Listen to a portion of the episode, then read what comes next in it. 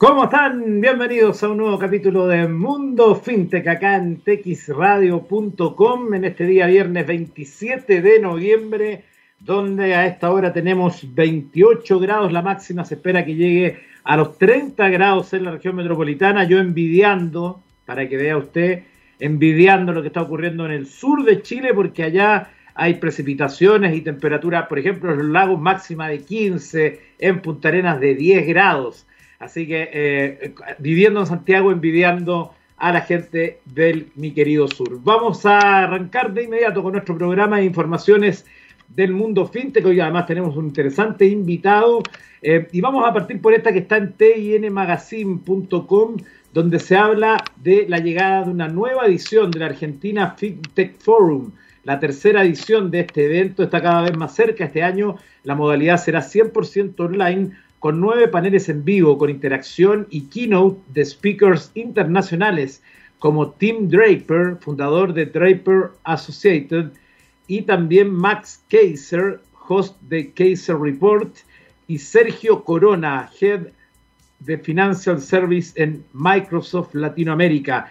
Además, Open Banking, Blockchain y finanzas, crédito digital, pago e interoperabilidad, regulación, Venture Capital y Mercado de Capitales serán algunos de los temas que estarán en el centro de este evento organizado por la Cámara Argentina de FinTech. La experiencia digital de la edición 2020 potencia el networking. Todos los asistentes pueden conectarse entre ellos según temas de interés. Además habrá un pitch slot donde startups FinTech argentinas podrán mostrarse ante el mercado y los inversores. El evento coproducido con CMS contará además con un expo donde los asistentes podrán recorrer virtualmente los stands de los sponsors y conocer sus servicios. El evento cuenta con el auspicio de City, Poinsenot, Tech Studio, Microsoft, Banza, Mastercard, Ripio, Amazon Web, entre otros. Así que ya lo sabe, el día 1 será el 1 de diciembre a las 10 de la mañana, transferencias 3.0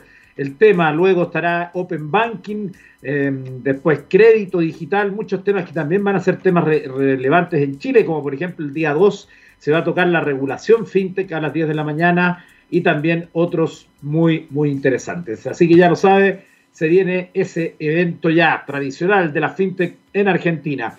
Vamos a ir a Cointelegraph, donde se destaca que la Asociación Española de Fintech e Insurtech creció un 15% en el último año. De acuerdo a lo que informaron desde esa asociación, de esta manera se ha consolidado como la más numerosa del ecosistema fintech en Europa y Latinoamérica. De cara a los próximos meses, AEFI se marca el reto de seguir trabajando para apoyar la aplicación de reglamentos comunitarios de la forma más ventajosa para las entidades fintech, como el caso del Reglamento Europeo de Crowd o del de mercados criptoactivos y también se propone poner en marcha iniciativas para dar a conocer el ecosistema fintech al ciudadano medio, desarrollando sesiones explicativas sobre los diferentes modelos de negocios de las fintechs e insurtechs españolas con la colaboración de los propios asociados y patrocinadores. Y además, eh, finalmente, en este inicio de programa queremos destacar que Accendo Banco se une a FinTech para ofrecer transferencias internacionales en México. Otra de las noticias relacionadas con la tecnología financiera. Accendo Banco, entonces especializado en soluciones innovadoras de banca digital, anunció que amplió su capacidad en servicios de pago internacionales a través de una alianza con Nium, una plataforma fintech que ofrece una infraestructura de servicios globales. Esta alianza aumentó aún más la capacidad de Accendo para realizar transferencias internacionales de dinero, lo que permitirá a sus clientes realizar envíos a más mercados en el extranjero y en tiempo real. Asimismo, con este acuerdo, el banco apoya a sus clientes en su servicio de remesas.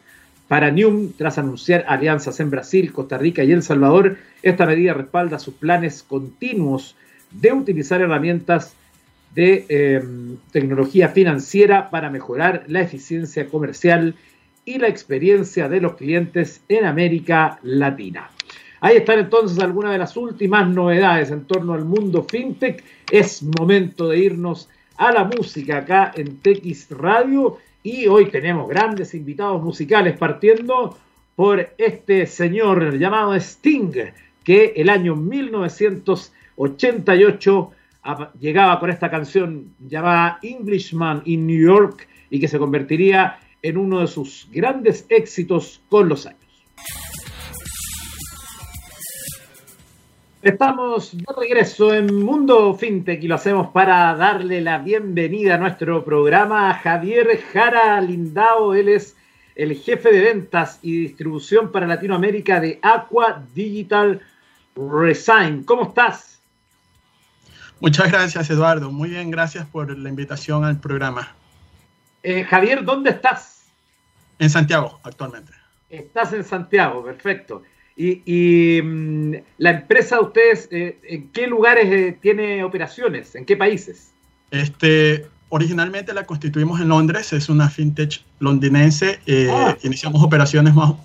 Operaciones me refiero a crear un poco el, prototipo del, del, producto en septiembre, lo creamos, pero tenemos una visión de expandirnos globalmente en enero vamos a iniciar con América Latina y paralelamente tres regiones adicionales, el norte de África y, el, lejano oriente, adicionalmente junto con India, ese va a ser el otro, el otro grupo de ventas, y el tercer grupo de ventas va a ser China y el sudeste asiático. Y básicamente nos proyectamos pasarnos de Londres después al centro financiero de Dubái en, el corto plazo, si, si las circunstancias los permiten y el desarrollo del producto sigue avanzando. Oye, eh, y cuando hablas en plural, eh, ¿a cuánta gente te, refieres? ¿Cuántos son los que iniciaron esta empresa? Eh, ¿Y te acuerdas qué estaban haciendo cuando la comenzaron? ¿Por qué empezaron esto? Sí, mira, esto comenzó básicamente el año pasado. Estamos hablando de un grupo de seis, siete entusiastas del mundo de las finanzas. Comenzamos a deliberar un poco sobre cómo llegar a soluciones en, el mercado financiero. estuvimos desarrollando un think tank aproximadamente eh, el año pasado y llegamos a una idea en enero, febrero de este año 2020, donde ya fue madurando. Básicamente el, jefe de operaciones y, el jefe de tecnología, que, que son dos personas, un, alemán junto a un, inglés, eh, desarrollaron el prototipo de lo que es nuestra solución tecnológica y en agosto ya lo tuvimos finalizado y básicamente septiembre de este año comenzamos con una ronda de financiamiento de amigos y familiares, básicamente. Y, en ese momento estamos actualmente preparando ya para el aterrizaje comercial que va a ser en enero del 2021. Perfecto. Eh, y ahora hablemos de qué se trata, en qué consiste el servicio de ustedes. Cuéntanos un poco eh, por qué eh, tenemos que tenerlos acá en nuestro mundo fintech. Sí, mira, básicamente nosotros llegamos a la conclusión de que las inversiones están sobresaturadas. Además, las inversiones este, están teniendo ciertos atractivos muy bajos para los inversionistas. Los instrumentos financieros hace más de 20 años que no se actualizan, básicamente son los mismos, y crear una empresa que vaya a cotizar a bolsa toma más de 5 a 6 años. Nosotros básicamente hemos creado índices basados en el desempeño humano, es decir, en vez de invertir en una acción de una empresa, tú podrás invertir en una acción de la persona que creó la empresa. Pero no solamente estamos hablando de índices financieros de, personas relacionadas al mundo de negocios, sino que también tenemos índices financieros basados en deportistas, basados en influencers, basados en políticos, basados en, gente de la televisión, del espectáculo. Entonces, lo que hemos desarrollado es por medio de, un, de un desarrollo de interrogar al Big Data eh, hemos desarrollado un algoritmo que permite eh, hacer estas interrogaciones para crear por medio de aprendizaje automático e inteligencia artificial estos índices valorables. Ya, y eh, lo entiendo, entiendo esta, esta, esta, este desarrollo que ustedes hacen, que en el fondo es para identificar éxito humano, para decirlo de alguna manera. Y, y, después, ¿qué pasa? ¿A qué le sirve esto como insumo o como, o como resultado de lo que ustedes hacen? Esto nosotros eh, tenemos targeteado, por así decirlo, identificado nuestro mercado, básicamente todas las personas que tienen capacidad para invertir. Creemos que el ser humano conoce más al ser humano que a una empresa. Entonces, eh, basado en, ese, en, en, esos antecedentes de que el ser humano conoce la psicología de su par, nosotros podemos entender de que una persona le va a ser mucho más cómoda invertir en alguien que pueda llegar a conocer. Sabemos que los fans de un artista conocen todos los detalles de su vida, entonces van a estar sumamente interiorizados, sumamente enterados de los pormenores de lo que hagan en su vida, entonces van a tener unas capacidades para poder tomar decisiones al momento de invertir muy bien informadas. Entonces, eh, básicamente, a diferencia de lo que es el conocimiento para invertir en una bolsa, donde se requiere conocimientos súper avanzados acerca de lo que puede ser las utilidades de la empresa, los estados financieros, los estados contables, en este caso se necesitará un poco más información psicológica, por así decirlo, o de afinidad para poder invertir. Ya, perfecto. Cuéntame un poco más porque eh, me, parece muy interesante, eh, pero también quiero de, alguna forma dimensionar los alcances para eh, las personas que se o las empresas que se puedan beneficiar de esto. ¿Nos podrías dar, por ejemplo, exactamente eso, un ejemplo? Sí, claro, cómo no. Un ejemplo, te puedo mencionar que en los últimos cuatro años, cinco años, ha habido un creciente interés por, los, por las criptomonedas, los bitcoins. Eh, muchos brokers financieros han utilizado el comportamiento que tiene la alza y las, y las bajadas del, del, valor de la criptomoneda como un instrumento financiero. Crean un contrato por diferencia en el cual la diferencia de los precios podrían llegar a ser utilidades, tanto pérdidas como ganancias para la persona que quiere invertir. Bajo esas circunstancias nosotros hemos creado índices parecidos, en los cuales si un jugador, por así decirlo, hablemos de Cristiano Ronaldo, tiene un desempeño fenomenal durante la siguiente temporada, una persona que es interesado del mundo del fútbol va a decir, ok, en vez de irme por la apuesta de que si va a ganar o va a perder tantos partidos, yo prefiero mejor al inicio de temporada, basada en la información que yo voy a tener de Cristiano Ronaldo, la cual es abundante en la web, poder decir, ok, voy a invertir, voy a comprar su acción en este momento antes que inicie su temporada y esperar su desempeño. Cuando termine su temporada y si anotó, qué sé yo, pudiésemos decir 15 goles, su valor basado en, las herramientas que hemos desarrollado va a aumentar. Por otro lado, si Cristiano Ronaldo tuvo un pésimo desempeño, el valor de él como persona en, en su rendimiento va a bajar. Lo mismo que sucedería con el tema de la oferta y la demanda en los mercados normales. Eh, bajo esas circunstancias las personas podrán invertir en lo que creen ellos que es, algo mucho más cercano a que el simple desempeño de una moneda o de un índice financiero o del comportamiento empresarial de una empresa. Perfecto. ¿Me podrías dar un ejemplo también con, mencionabas tú a los influencers, ¿no? Eh, ¿Qué caso ahí podríamos dar como ejemplo? Mira, en el caso de los influencers, eh, es un mercado creciente, es un mercado muy dinámico y está trayendo mucha eh, mucha atención de parte de los inversionistas globales. O sea, estamos viendo en esta era, en los últimos dos años, que las grandes marcas están invirtiendo en personas que tienen capacidad de mover masas, tanto en atención como en creación de, de marca. Bajo esas circunstancias, nosotros creemos que hay mucho potencial de todos los seres humanos para poder ser influencers de otros seres humanos. Entonces, hay, por así decirlo, pequeños talentos que tal, tal vez están en una etapa temprana de su vida, que uno pudiese decir, no es un actor, no es una persona, pero esa persona tiene la capacidad de influenciar porque tiene simpatía, porque tiene llegada, porque tiene un talento en especial en las redes sociales y la gente lo está siguiendo. bueno, esa persona puede estar indexada. lo que denominamos como nano influentes, o sea, que tienen un público, un público pequeño para las grandes masas, pero que es muy fiel o que sigue todo lo que él va publicando.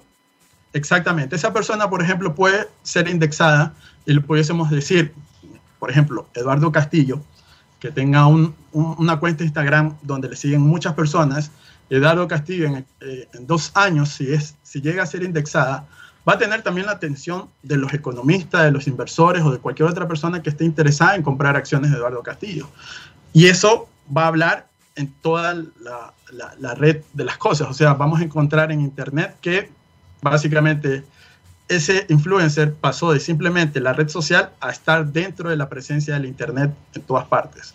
Entonces eso también como que al, influencer que va a querer tener una ventana, una especie de, vitrina para poder presentarse, también le va a servir un poco para su crecimiento de marca. Saber de que, por ejemplo, hay otras personas que están pendientes día a día de su desempeño para poder tomar una decisión financiera.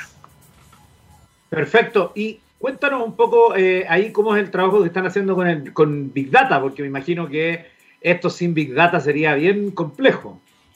Sí, nosotros hacemos un ejercicio de interrogar al Big Data.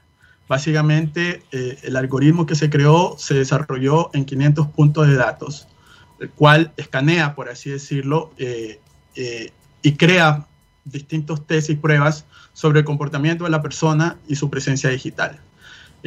En caso puntual, por ejemplo, un deportista, si, si, nombramos un deportista, lo que haríamos sería que este algoritmo va a escanear todas las partes, todas las redes informáticas, todo el, contenido que está presente en la, en, en la web y va a comenzar a ver el valor de su transferencia, qué tanto se habló cuando hizo su transferencia, eh, qué tan connotado estuvo sus últimos cinco partidos, qué, tanto, qué tantos retweets tuvo alguna publicación que él hizo, cuántas veces las personas ven los videos que él tiene puesto arriba de YouTube, cuántas veces la gente le pone like a una publicación que él hace. O sea, básicamente se construye un, un precio que es basado básicamente en un motor de precio acerca de este desempeño que tiene la persona, tanto en lo que hace como deportista, pero también lo que hace como una presencia digital.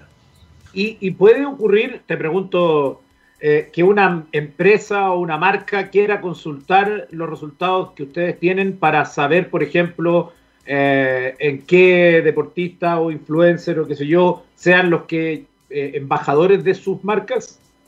Sí, es posible. Nosotros estamos viendo una verticalización del negocio también en, esa, en esas áreas. O sea, inicialmente nuestro producto es ofrecer estos índices, pero más adelante, a medida que vayamos desarrollando la empresa, nuestro futuro se vislumbra poder crear distintas verticalizaciones. Por ejemplo, estamos pensando en el mundo de los hit hunters o los reclutadores, que también podrá ser un mercado interesante poder identificar ellos, una persona que pronto quieran ver su presencia digital o quieran ver qué tan exitosa ha sido en, columnas de opinión o, cómo su comportamiento digital o cómo está presente en, en las redes, poder tomar una decisión basada también en eso, o sea, se le va a dar una valoración a la persona de su prestigio digital y eso va a ser como que también una especie de movimiento y gatillante en la economía de lo que puede ser el mundo de las contrataciones y los recursos humanos. Ese es, por ejemplo, uno de los casos puntuales en los cuales se puede utilizar este tipo de aplicación. Eh, estaba viendo eh, en, la, información de prensa que ustedes nos hicieron llegar gentilmente eh, el predictor de cómo va a terminar la Premier League 2021. cuéntanos un poco cómo hicieron esto y porque claro, uno desde el punto de vista del análisis, que es distinto a software y big data, uno coincidiría en que hay muchas probabilidades que el Liverpool sea el campeón, porque básicamente es el equipo que le ha ido mejor en las últimas temporadas, en base al juego, etcétera. Pero ustedes ahí agregan, o sea, lo calculan de otra manera, ¿no?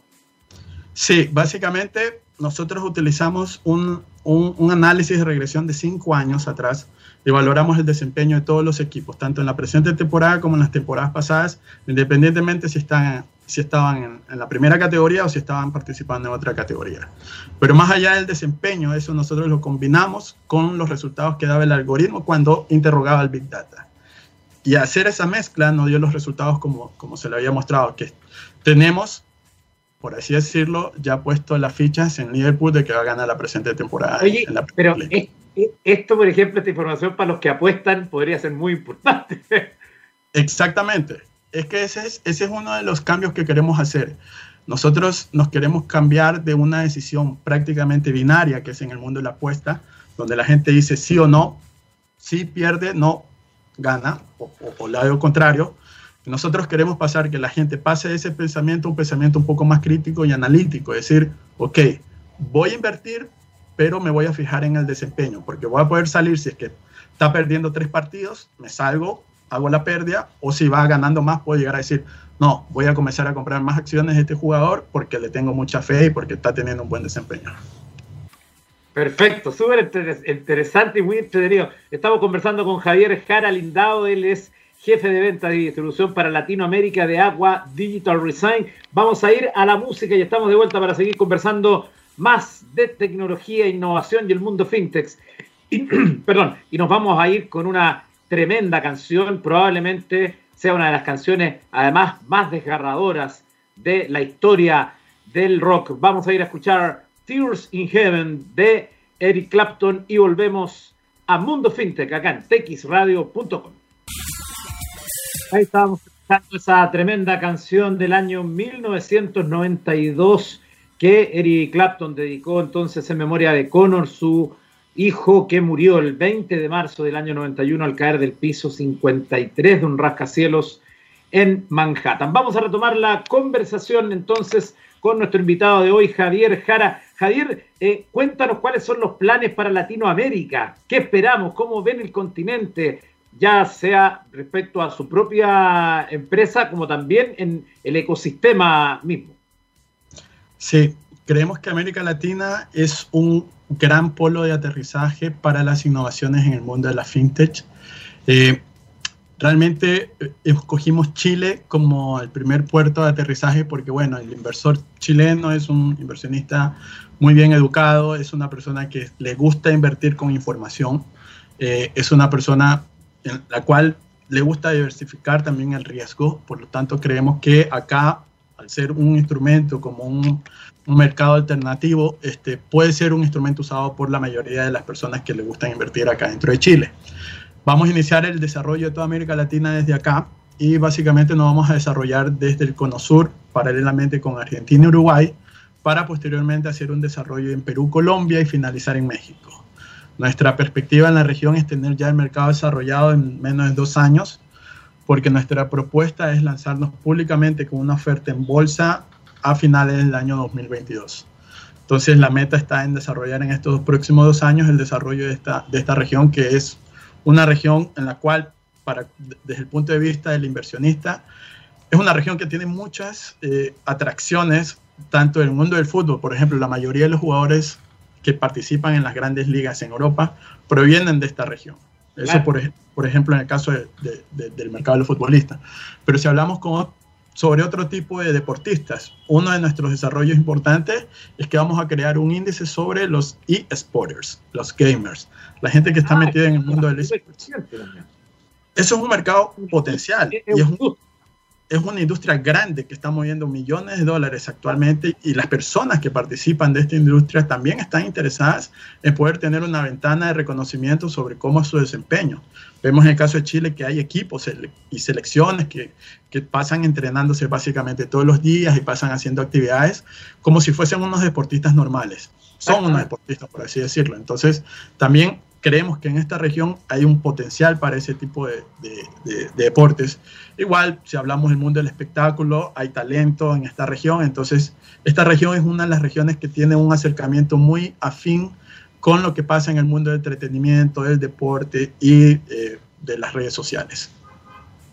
Claro, efectivamente, efectivamente. Eh, durante la pandemia, además, yo te lo cuento esto porque soy parte de la cadena de Warner Media eh, y el CDF, por ejemplo, que es el canal del fútbol acá, eh, se tuvo que reinventar porque cuando hubo tantos meses que no hubo fútbol y, e incluso habían programas, se transmitían en vivo los partidos de los, de los gamers. Entonces, es una, eh, digo, es algo que existía hace mucho rato, pero que el mundo adulto también ha ido descubriendo, ¿no? Que, que es una industria que no es más que solamente un niño o un joven jugando ahí o perdiendo el tiempo en el computador, hay gente que es su trabajo, ¿no? Básicamente. Claro, efectivamente. Bueno, eh, te queremos agradecer por este contacto, Javier. No sé si te gustaría hacer alguna invitación, pasar algún aviso para que la gente que quiera conocer más de lo que ustedes hacen. Sí, nosotros estamos terminando nuestra ronda de inversión para adquirir capital. Estamos eh, finalizando básicamente en, en, el próximo mes. Lo estamos haciendo por medio de la plataforma internacional Eureka. En, eh, y al finalizar diciembre ya vamos a lanzarnos al mercado en enero. Entonces, eh, básicamente vamos a estar disponibles para las descargas tanto en Android como en, iOS y pueden ser descargados bajo el nombre Aqua Index. Eh, con ese nombre pueden descargar nuestra aplicación y se pueden meter los primeros meses. Vamos a dar la oportunidad de abrir cuentas demos para que las personas comiencen a invertir utilizando dinero ficticio, pero ya después, una vez que conozcan bien el desarrollo tecnológico, lo puedan utilizar haciendo inversiones con dinero real. Perfecto, muchas gracias por este contacto con eh, TX eh, Radio y estaremos en contacto más adelante para saber cómo le ha ido con, esta, con este lanzamiento acá en nuestro país. Te agradezco Eduardo por la invitación y muchas gracias y estaremos listos y disponibles para el próximo contacto. Gracias, que esté muy bien. Igualmente. Bueno, vamos a revisar algunas noticias al final de nuestro programa que tienen que ver también con el mundo de la tecnología. Y vamos a partir por una información que hoy está eh, publicada en Gembeta y que habla entonces de, una, de un nuevo servicio que permite crear em, caras virtuales. Esto, eh, déjenme cargar la información porque se me pegó el computador, pero voy a entrar por el teléfono, así que no se preocupen. Em, y que habla entonces de, acá está, ya la encontré, em, de esta nueva eh, web que crea caras virtuales a partir de una foto tuya para proteger tu identidad. Atención con esto porque esto es muy interesante, puede ser muy relevante para eh, los que quieren justamente proteger su identidad. Em, y eh, se los em, voy a contar ahora. Estás acabando de completar el registro de una aplicación o servicio y llega el momento de poner una foto de perfil. Llega a este punto y dependiendo de la plataforma, algunas personas podrían llegar a plantearse qué hacer en una página web que puede servir como una solución, ya que nos invita a utilizar una cara virtual para proteger nuestra identidad. Se llama Al Anonymizer y que entonces, ¿cómo funciona? Los creadores de esta herramienta afirman que nos permite dar a la gente una idea de cómo es nuestra apariencia, pero evitando el riesgo de desvelar realmente quién y cómo somos realmente. Para empezar, debemos saber que se puede utilizar de manera totalmente gratuita menos en dos casos, para crear un arsenal de imágenes o utilizar la imagen generada con fines comerciales. Tendría cierta ironía si utilizamos un servicio para proteger nuestra identidad y este utiliza la imagen para otros fines ocultos. Desde la compañía aseguran que no almacenan nuestros datos personales. Recomiendan que para obtener mejores resultados debemos evitar subir fotos en los que aparezcan varias caras y subir retratos en los que se nos vea de forma clara y mirando de frente. He probado a utilizarlo, a utilizarlo recurriendo a imágenes de stock libres de derechos y la verdad es que los resultados son bastante creíbles, dice el autor de esta nota en Gembeta, donde coloca la foto original y la foto que está eh, replicada y son realmente increíbles, pero como el rastro después es una cuestión eh, de, de algoritmo, permite que no sea encontrada. Podemos elegir cualquiera de las imágenes generadas, hacer clic en ellas, cambiar el color de fondo. La versión gratuita nos permite bajar la imagen a 512 por 512. Si queremos mayor calidad, toca pasar por caja y pagar los 20 dólares de la suscripción. También le quiero contar que Windows 7 se resiste a morir, pese a que ya no tiene soporte. Hace poco más de 10 meses, el 14 de enero, se celebraba el fin del soporte de Windows 7 tras 11 esplendorosos años de vida y actualizaciones de Microsoft, no era una despedida cualquiera como la será la de Windows 8, sino una a la que incluso le dedicamos nuestros recuerdos porque marcó muchos años de informática personal. Se esperaba que una vez Microsoft dejara de dar eh, el soporte. Sin embargo, si atendemos a las gráficas y a los que utilizan dos de los principales medidores a ver, segundo, denme un segundito, por favor. Sin embargo, si atendemos a la gráfica y a los que utilizan dos de los principales medidores, ahí se cuenta StatCounter y NetMerge de cuota de mercado de sistemas operativos de escritorio, veremos que el fallecimiento de Windows 7 no ocurre al ritmo esperable. Em, es parte de esta información entonces que indica de alguna manera que pese a que no tiene soporte, mucha gente sigue utilizando Windows 7 eh, sin entender los riesgos de ciberseguridad que corre al respecto. Aunque con cifras distintas, por ejemplo, StatCounter confirma esta tendencia. Los nueve meses anteriores vieron caer a Windows 7 8.4 puntos porcentuales, mientras desde que el fin del soporte, los datos de estos servicios dicen que han caído 6,33. Como vemos, no hay correlación, pero sí un acuerdo en que el adiós del sistema está siendo más lento ahora que antes. Muy, muy preocupante esta información sobre el, uso de Windows 7 que se mantiene pese a todas las recomendaciones de los expertos de abandonar Windows 7. Bueno, y esta es la nota con que me voy a despedir esta semana para dejarlo en una profunda reflexión. Eh, esta nota está en Infobae y dice, es hora de una desintoxicación digital y saber que la necesitas.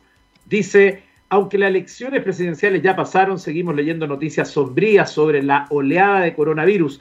¿Por qué habla de esto? Porque la nota es del New York Times, que está hoy eh, traducida en em, que está traducida en eh, Infobae. Denme un segundito.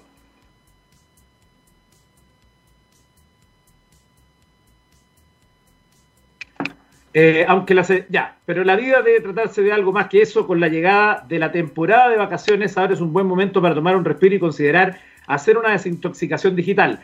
Eh, esto es lo que dice esta nota em, pensando en los que van a estar de vacaciones.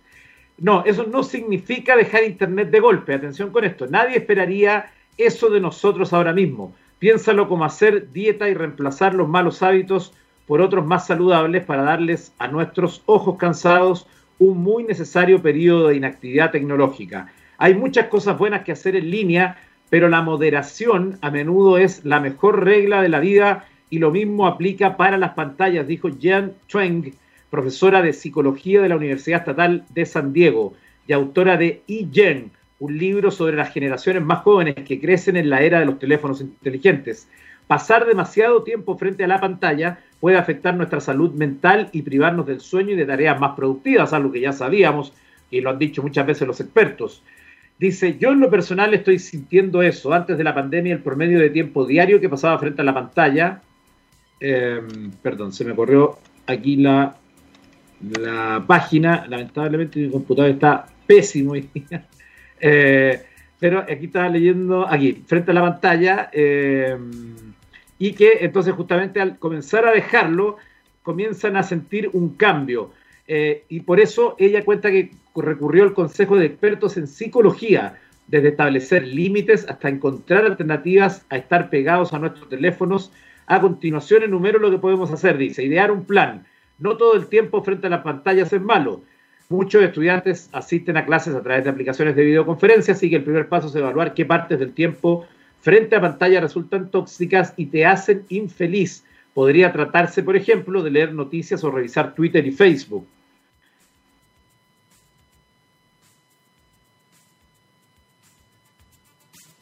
Em, es más fácil decirlo que hacerlo, dice Adam Gazelli, neurocientífico,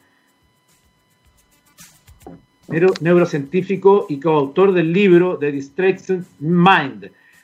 Eh, dice que recomendó programar eventos.